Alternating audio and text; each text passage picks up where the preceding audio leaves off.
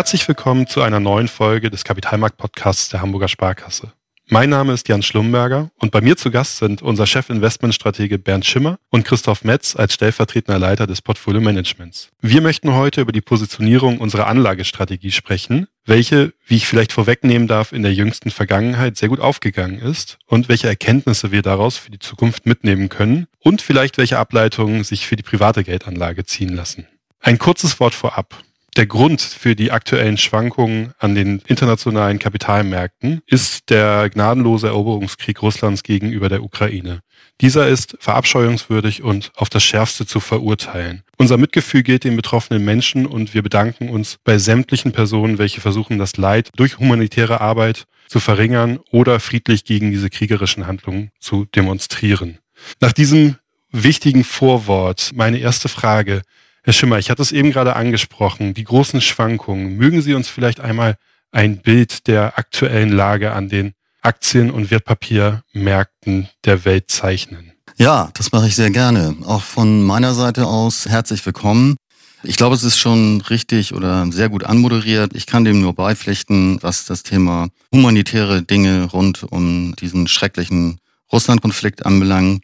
Wenn wir uns dann aber zu unserem Mandat wenden, und das sind ja dann die Kapitalmärkte, das ist das Vermögen, was wir stabilisieren wollen, was wir mehren wollen, auch in so schwierigen Situationen, und einen Blick auf die Kurstafeln werfen, stellen wir eigentlich fest, dass das relativ moderat ist, was sich dort insbesondere im Bereich des Aktienmarktes abspielt. Ja, wir wünschen uns natürlich immer positive Vorzeichen, die haben wir derzeit nicht.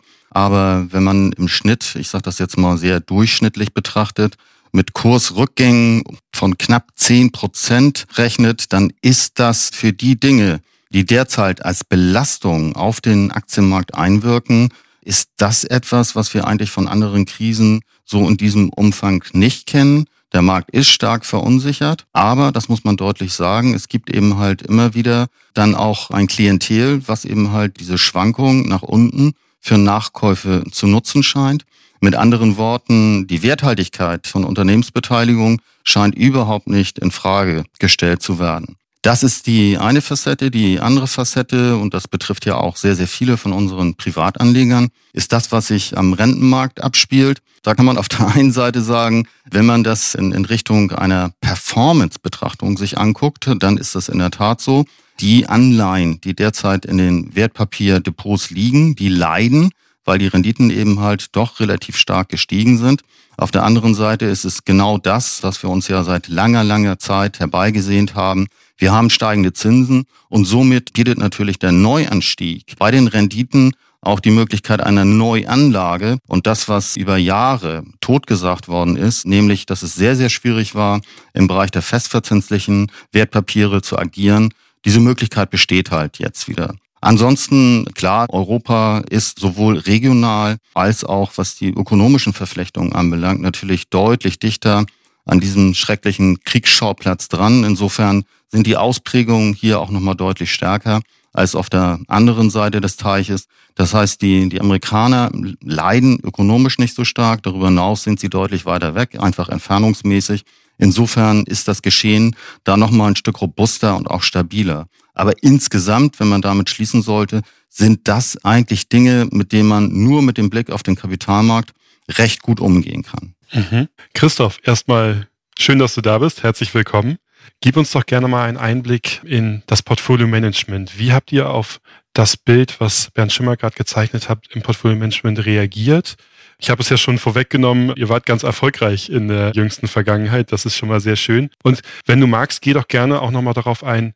Herr hatte gerade das Thema Anleihen quasi wieder zum Leben erweckt. Nicht persönlich, sondern da waren noch andere Kräfte am Werk. Aber ist das mittlerweile auch wieder ein relevantes Thema für euch?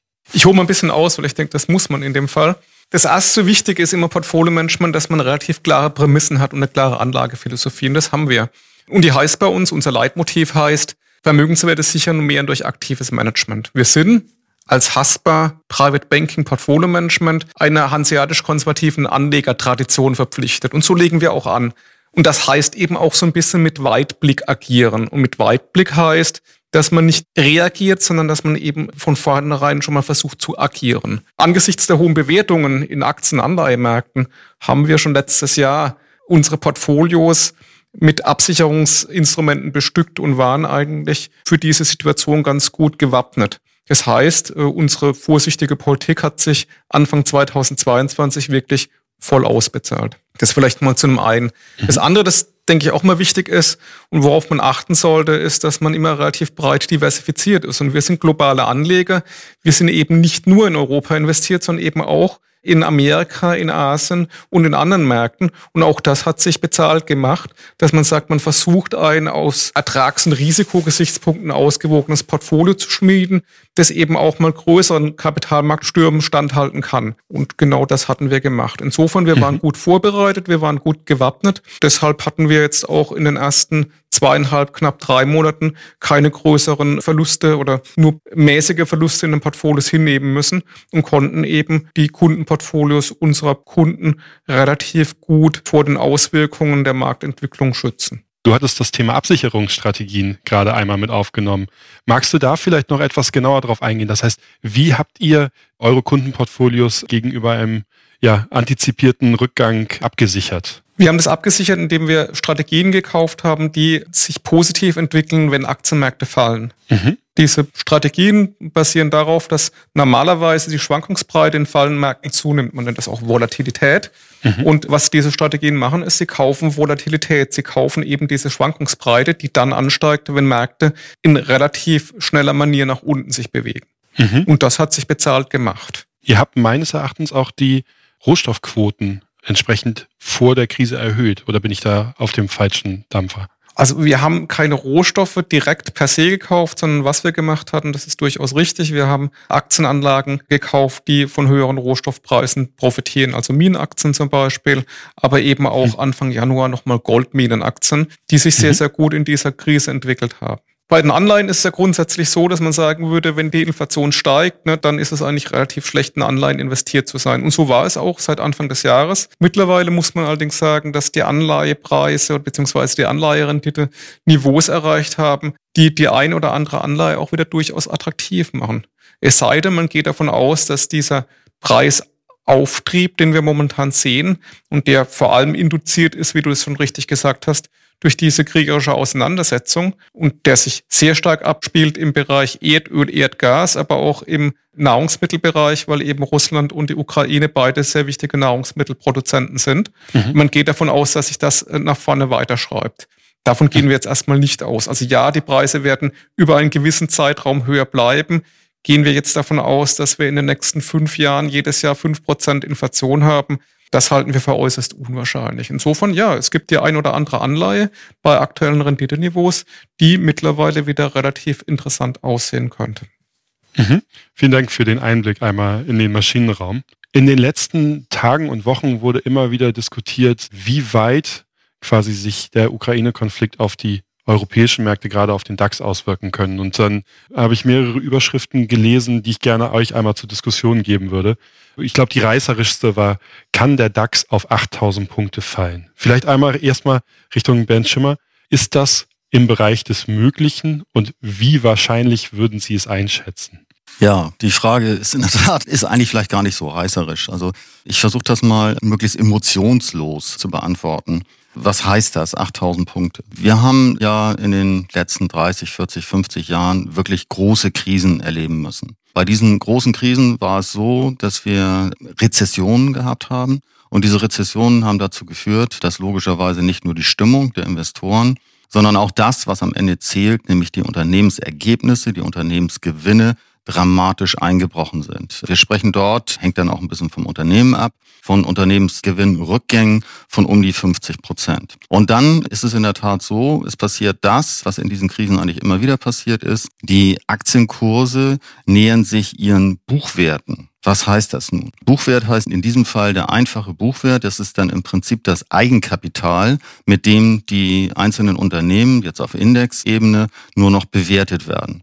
Und wenn man diesen Buchwert ausrechnet, das kann man machen, im Prinzip ist es so, dass Sie dann in der entsprechenden Gewichtung jedes einzelne Unternehmen nehmen. Nehmen wir mal den DAX, haben Sie 40 Unternehmen, multiplizieren das, addieren das und dann kommen Sie auf diesen sogenannten einfachen Buchwert. Ich glaube, dieser einfache Buchwert ist nicht bei 8000 Punkten, ist eher so ein bisschen darüber. Der wird so bei 9000 Punkten liegen. Aber das ist jetzt auch so ein bisschen Kleinkrämerei. Da muss man jetzt nicht um die letzten 500 Punkte, auch wenn es viel ist, drum feilschen.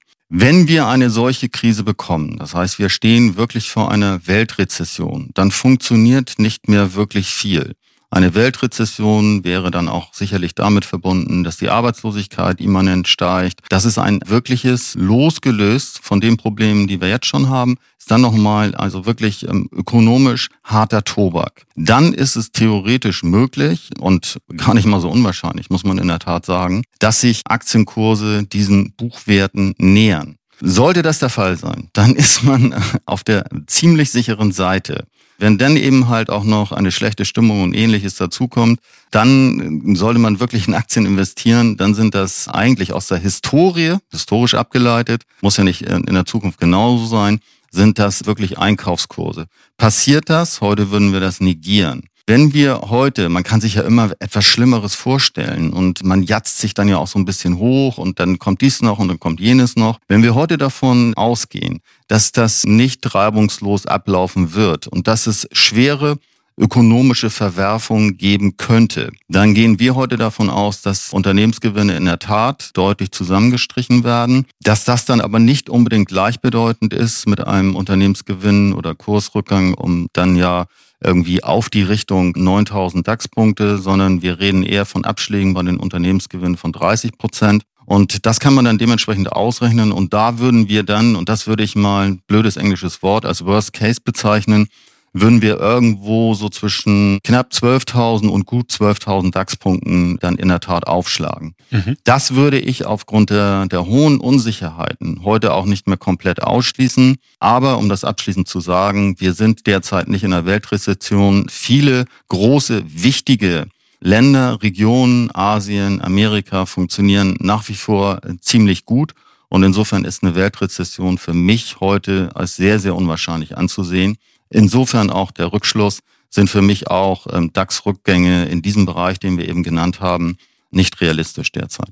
Mhm. Ein zweites Gespenst, das immer wieder durch die Medien geistert, ist das Thema Stagflation. Christoph, vielleicht magst du die Stagflation einmal beschreiben und ist das ein relevantes Szenario, auf das ihr euch einstellt im Portfolio-Management, beziehungsweise mit dem ihr arbeitet? Also ich glaube, das, das Wichtige ist erstmal, wie du gesagt hast, man muss es mal definieren für sich. Also was versteht man eigentlich unter Stagflation? Weil auch hier in der Presse immer mal wieder dieses Wort durch die Gegend geistert, aber nie so klar geschrieben wird, was es dann eigentlich heißt. Wenn wir uns die 70er Jahre anschauen in den USA, dann hieß oder hat äh, Stagflation bedeutet, dass man ein relativ schwaches Wachstum hatte und sehr hohe Inflationsraten. In den 70er Jahren in den USA hatten wir Wachstumsraten so um die drei Prozent real und Inflationsraten, die waren zwischen sieben und acht Prozent. Ja, das war damals Stagflation. Stagflation kann sich unterschiedlich arten. Es kann auch dazu führen, dass man eben eher in rezessive Tendenzen kommt. Das heißt, eben Wachstum hat um die null Prozent, aber immer noch hohe Inflation. Was es immer bedeutet, ist hohe Inflation. Und was es immer bedeutet, ist, dass ich letzten Endes Wachstumsraten habe, die unter dem liegen, was meine Wirtschaft eigentlich potenziell erreichen kann in Wachstumsraten. Ist das ein Thema oder ist das ein Szenario, das man aktuell diskutieren muss? Ja, ganz sicherlich ja. Kann man das direkt aus der Vergangenheit ableiten, wie das manche Kollegen oder auch manche andere Häuser machen? Nein, kann man nicht. Man kann auf der Vergangenheit aufbauen. Man kann sich anschauen, wie war das in der Vergangenheit in den 70er Jahren. Aber es gibt so einen schönen Spruch, die Vergangenheit, die reimt, aber sie wird sich nicht genau so wiederholen, wie sie mal war. Wir haben heute ganz andere Ausgangspositionen. Warum? Wir haben aktuell eine Situation, in der wir eben keine Babyboomer haben, sondern wir sind eher in einem Opa- oder Papi-Boom, wenn man das mal übersetzen würde, also sprich eine alternde Weltbevölkerung.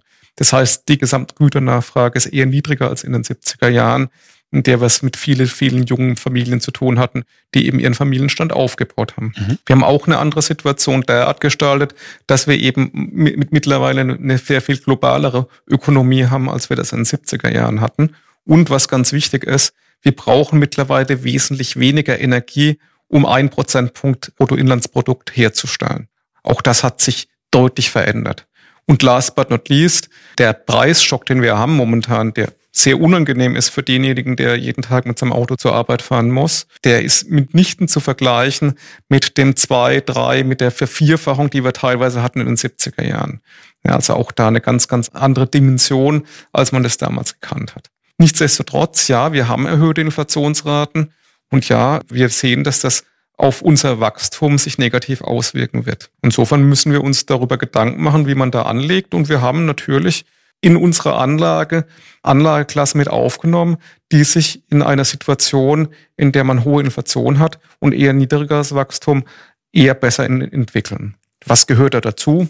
Als Anlageklasse zum Beispiel Gold hat sich relativ gut entwickelt in den 70er Jahren.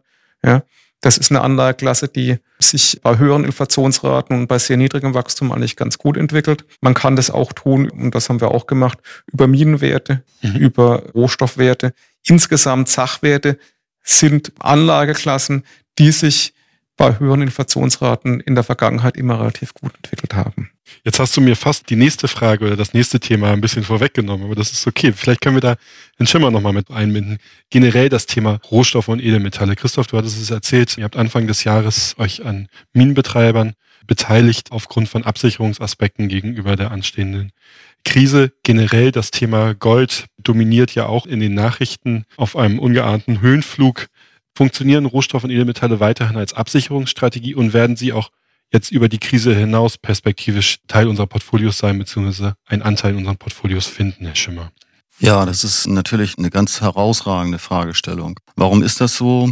Weil die Positionierung hängt natürlich in einem starken Maße unter anderem auch davon ab, wie sich eben halt die Geschehnisse um diesen Krieg werden weiterentwickeln. Kommt es dort, das hoffen wir ja alle, zu einer substanziellen Deeskalation, das heißt, überwiegt dann irgendwann tatsächlich, und anders wird es ja dann irgendwann auch nicht mehr gehen können. Die Diplomatie kann man natürlich auch davon ausgehen, dass gewisse Angstprämien, die derzeit, und das vielleicht auch nicht völlig unbegründet, an den Rohstoffmärkten kleben und sie Rohstoffmärkte auch ziehen, ein Stück weit auch wieder herauswachsen. Also wir können da natürlich auch eine Entlastung bekommen.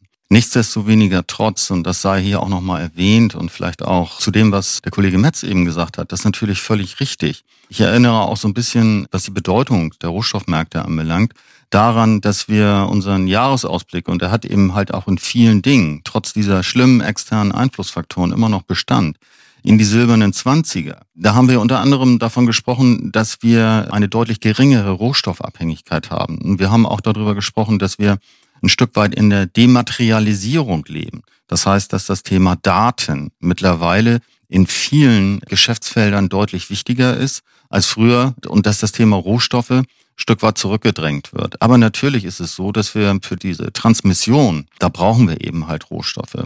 Wo kriegen wir die Rohstoffe her? Eben halt genau aus den Ländern, die heute nicht unbedingt zu den stabilsten zählen. Also insofern müssen wir gucken, dass wir einerseits auch unter ESG-Kriterien denn wir wollen nach wie vor ein, ein nachhaltiger Anleger sein. Und dann auf der anderen Seite aber eben halt auch unter Stabilitätskriterien und in der Tat, ich weiß nicht, ob es eine echte Absicherung ist, aber es stabilisiert eben halt eine Beimischung von Rohstoffen. Da gehört Gold dazu, da gehören Minenbetreiber dazu. Und da gehören aber auch dazu, und das muss man ja deutlich sagen, nach vorne gerichtet regenerative Energien. Das ist ja der große Punkt und das, was vor uns liegt, dass wir uns eben halt unabhängiger machen wollen. Das heißt, wir investieren eben halt nicht nur in den konventionellen Rohstoffen, sondern eben halt auch nach vorne gerichtet im Bereich der regenerativen. Und diese Mischung macht es, glaube ich, schon durchaus möglich, sich stabiler aufzustellen. Kann man jetzt ähm, eine komplette Immunisierung des Portfolios erwarten?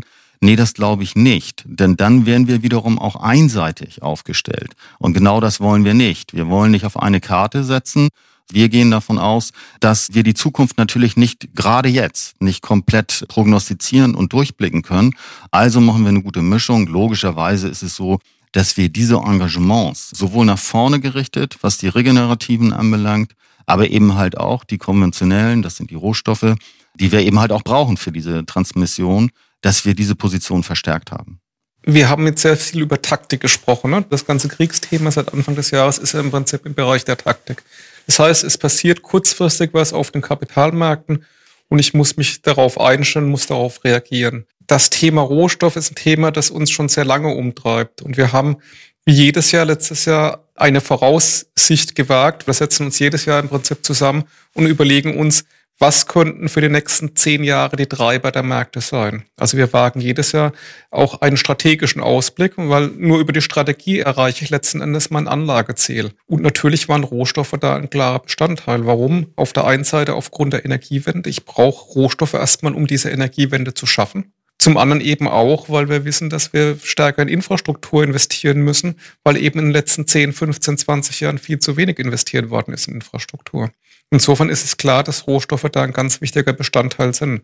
Und das Dritte, was man nicht außer Acht lassen darf, deswegen sage ich, Strategie ist mindestens genauso wichtig, wenn noch wichtiger wie Taktik, in der Überlegung, wie manage ich mein Portfolio oder wie, wie verwalte ich mein Geld. Wir haben uns natürlich auch Überlegungen gemacht, wie haben sich denn die Rohstoffunternehmen in den letzten Jahren aufgestellt? Man hat eben gesehen, in den letzten fünf, in den letzten zehn Jahren floss relativ wenig Geld in Rohstoffunternehmen. Das heißt, man hat relativ wenig neue Minen entwickelt. Und wenn jetzt so ein Nachfrageschub kommt, wie man ihn momentan sieht, ja, dann müssen erstmal neue Minenkapazitäten aufgebaut werden und das dauert. Das ist strategisch. Das dauert fünf, das dauert sieben, das dauert teilweise bis zu zehn Jahren, bis man eine neue Mine bzw. ein neues Vorkommen entdeckt hat und das dann eben auch so aufbereitet hat, dass man letzten Endes auch das Eisenerz, das man braucht, um das eine oder andere Windkraftrad zu bauen, oder eben auch den Zement aus dem Boden fördern zu können. Das alles dauert. Und das sind dann strategische Überlegungen, die man haben muss. Also so das grundsätzlich, denke ich, was man im Portfolio-Management sich überlegen muss. Und ich glaube, es ist im ganzen Leben so. Man muss immer ein relativ klares, oder man sollte eben ein relativ klares Ziel vor Augen haben. Und es haben unsere Anleger, sie wissen, wo sie hinwollen. Sie wissen, welche Rendite sie erwirtschaften wollen über ihren Anlagehorizont. Der zweite Punkt ist, ich muss mir überlegen, wie komme ich da hin? Und dafür muss ich mir eine Strategie überlegen. Ja? Und das Dritte ist eben, und das ist das ganz Wichtige, ich muss natürlich auf neue Marktgegebenheiten so ein Stück weit reagieren können. Und ich zitiere da nicht immer ganz gern einen Ökonomen, der vielen bekannt ist, John Maynard Keynes, der da mal sagte, der Markt kann sich länger irrational verhalten, als man selbst zahlungsfähig ist. Und das spricht auf die Taktik an. Das heißt, auch wenn ich ganz klar meine Strategie habe, ich muss auf kurzfristige Gegebenheiten reagieren können, um einfach mein Portfolio so abzusichern, und dieses langfristige Ziel auch noch erreichen zu können. Aber das Gleiche gilt für die Leute, die nur taktieren. Wenn ich nur taktiere, dann verpasse ich eben diese langfristigen Trends, wie zum Beispiel den Rohstofftrend. Und dann schaffe ich auch mein, es nie, mein Ziel zu erreichen. Ich brauche beides. Ich brauche Strategie und Taktik. Und beides haben wir momentan relativ gut im Auge. Vielen Dank für die Einordnung, Christoph. Herr Schimmer, Ihnen nochmal als letzte Frage in Ihre Richtung. Was können wir daraus als Übersetzung für unsere private Geldanlage mitnehmen, beziehungsweise was sind die Handlungsempfehlungen, die wir da mitnehmen können? Ja, auch auf die Gefallen, dass ich mich jetzt wiederhole, das versuche ich natürlich nicht. Aber ich würde es gerne auch in der Tat nochmal so, so ein bisschen einordnen in die Richtung von dem Kollegen Metz. Es ist wirklich so, dass die aktuellen Dinge, die einen derzeit umtreiben, in aller Regel überschätzt werden.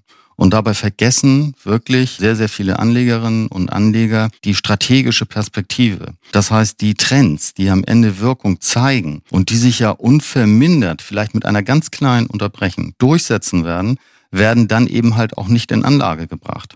Und insofern ist es in der Tat so, gucken Sie sich Ihre strategische Vermögensstruktur an, Ihre strategische Allokation und wirklich nur in Dingen, die die persönlichen Lebensumstände komplett verändern, würde ich dann auch davon abweichen.